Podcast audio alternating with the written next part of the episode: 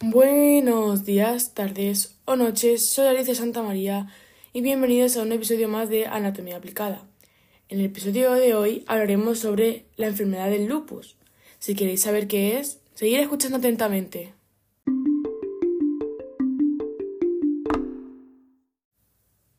El lupus eritematoso sistemático o LES es una afección autoinmune de etiología desconocida en la que se produce daño celular y tisular por autoanticuerpos. Suele causar con un amplio de espectros de manifestaciones clínicas y el 90% de los casos afecta a las mujeres de edad fértil, si bien también puede aparecer en la infancia, edades avanzadas y en hombres, aunque en mucha menos medida. En general, el LES es afección multisistemática, aunque en principio puede afectar a un solo órgano, con aparición posterior de otras manifestaciones clínicas. La mayoría de las pacientes siguen una evolución crónica y presentan brotes o observaciones de la enfermedad, intercarlos con periodos de inactividad. Aunque es una enfermedad de origen desconocido, se tienen numerosos datos que sugieren que, sobre una base genética, un posible agente infeccioso podría dar lugar a una alteración inmunológica que daría lugar a la, a la, formación de anticuerpos que provocarían finalmente la lesión tisular y las alteraciones funcionales. Numerosos estudios familiares han confirmado la importancia de los factores genéticos en el desarrollo del LES. Así, la incidencia entre hermanos gemelos monocigóticos es, es mucho mayor que cuando se trata de hermanos dicigóticos. Por otro lado, el hecho de que el 90% de los pacientes con LES carezcan de historia familiar lúpica eh, refuerza el papel de otros factores no genéticos en el desarrollo de la enfermedad. Parece ser que los genes relacionados con el LES podrían ser tanto los relacionados directamente con el funcionamiento del sistema inmune como otros no directamente relacionados y que madurarían la, expresión de los anteriores. En cuanto a los factores ambientales, entre los más conocidos están la luz ultravioleta, agentes infecciosos, productos químicos, hábitos alimenticios y estrés. Aunque la idea de que el LES se desencadene por un agente infeccioso es muy clásica. Aún no se ha podido demostrar cuál o cuáles son los responsables de ello. También están relacionados con eh, virus de la familia herpes viridea. Podría estar relacionadas con el desencadenamiento de la enfermedad de Epstein-Barr o citomegalovirus. Otros agentes infecciosos que podrían estar relacionados serían las bacterias, como la Escherichia coli, Salmonella o Chlamydia trachomatis. Diversos productos químicos pueden favorecer la aparición del LES en el caso de la susceptibilidad genética. Sustancias como el tabaco, el alcohol, tintes de pelo podrían estar relacionados. Si bien en los últimos años la línea de investigación sobre la relación que existe entre los sistemas neuroendocrinos e inmunológicos y los efectos sobre ellos tiene el estrés. Demuestra que el estrés cotidiano es uno de los factores desencadenantes más potentes que existen, tanto en el inicio de la enfermedad como en la aparición de brotes.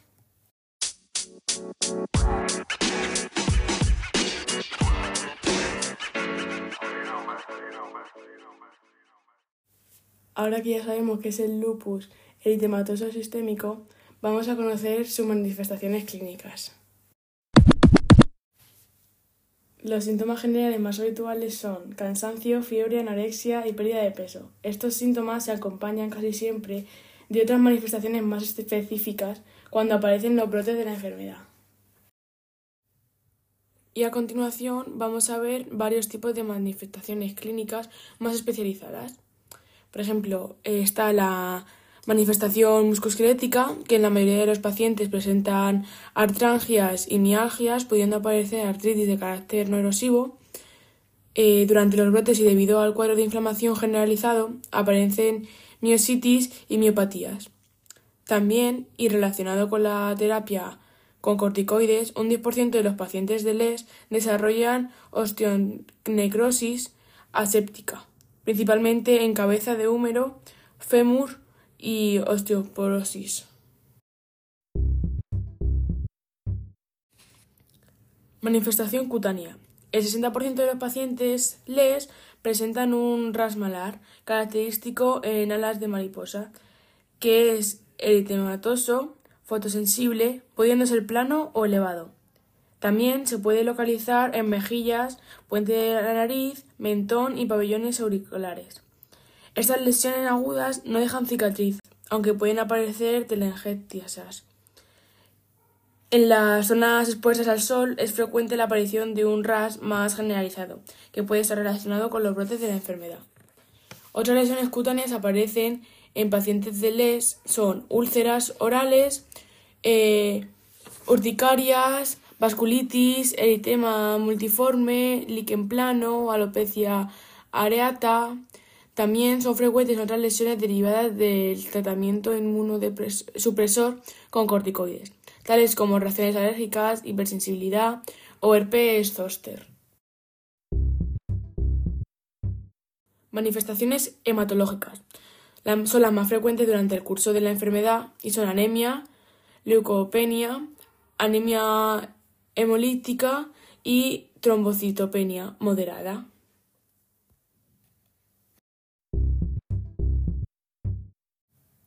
Manifestaciones cardiopulmonares. La pleuritis y el derrame pleural son frecuentes en los enfermos con LES, pudiendo ser una forma de debut de la enfermedad o una complicación durante los brotes. Menos frecuente es la neumotitis lúpica, más grave y que cursa con fiebre, disnea y tos. Aún menos frecuente pero más grave son la fibrosis pulmonar, hipertensión pulmonar, distrés respiratorio y hemorragia alveolar masiva. La pericarditis es la manifestación cardíaca más frecuente, cursando con escasos derrame pericardio. Asimismo, son conocidas las insuficiencias valvulares aórtica o mitral que se detectan por ecoradiografías. La incidencia de infarto de miocardio es variable, si bien no es frecuente. La mayoría de incidencia de enfermedades cardiovasculares en el paciente LES se debe al desarrollo temprano de una arteriosclerosis.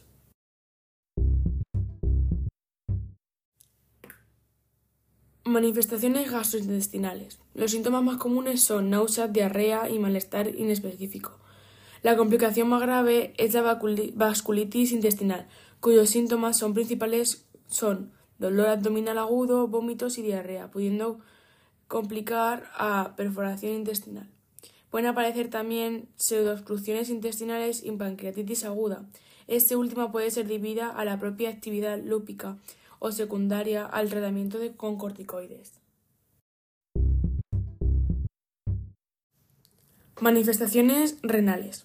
Debido a los altos niveles de autoanticuerpos, principalmente durante los brotes, se acumula a nivel renal una alta concentración de proteínas que pueden dar lugar a insuficiencia renal, que puede requerir diálisis o trasplante renal.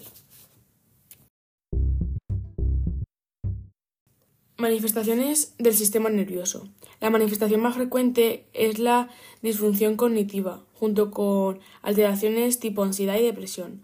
También es común la aparición de episodios migrañosos. En casos aislados puede aparecer psicosis, meningitis, eh, aséptica, neuropatías, hemorragias subcranoides.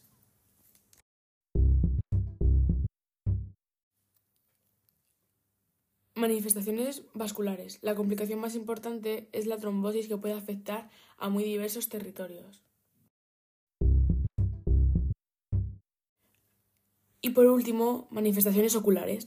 En el curso de la enfermedad es muy común la aparición de conjuntivitis, escleritis, síndrome del ojo seco y en menor medida uveitis y neuropsitis óptica. La complicación más grave es la vasculitis retiniana que puede conducir a la ceguera.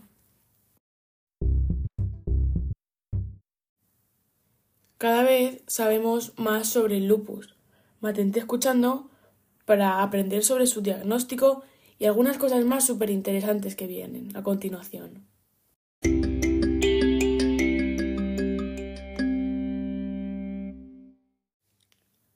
Para el diagnóstico de la enfermedad lúpica, además de los datos aportados por la historia clínica y el examen físico del paciente, son necesarios estudios analíticos de anticuerpos.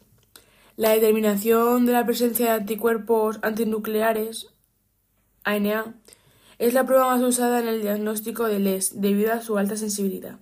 En el caso de que los ANA sean positivos, esto no es diagnóstico de LES, ya que otras enfermedades autoinmunes también presentan positividad a los ANA. Debemos comprobar que el diagnóstico de LES, mediante el uso de los anticuerpos anti-DNA, alteradamente específicos del LES.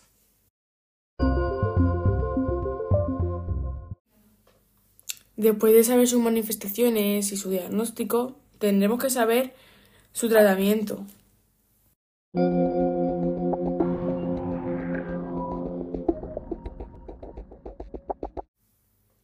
La principal dificultad del tratamiento del LES deriva de la variabilidad clínica del mismo, de manera que para el LES moderado grave se emplea el uso racional de corticoides a dosis suficientes como para mantener controlado al paciente.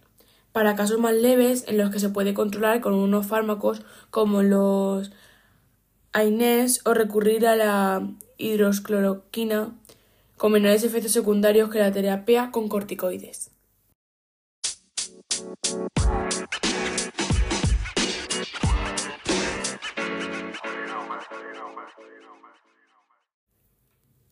Ya somos todos unos expertos sobre las cosas principales del lupus. Pero además, para finalizar, os voy a contar la curiosidad de eh, los embarazos con pacientes con LES.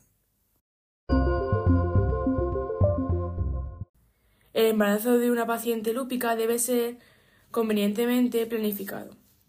Este debe producirse tras un periodo prolongado de inactividad o cuando hay un control aceptable de la enfermedad, suspendiendo el tratamiento farmacológico siempre que sea posible.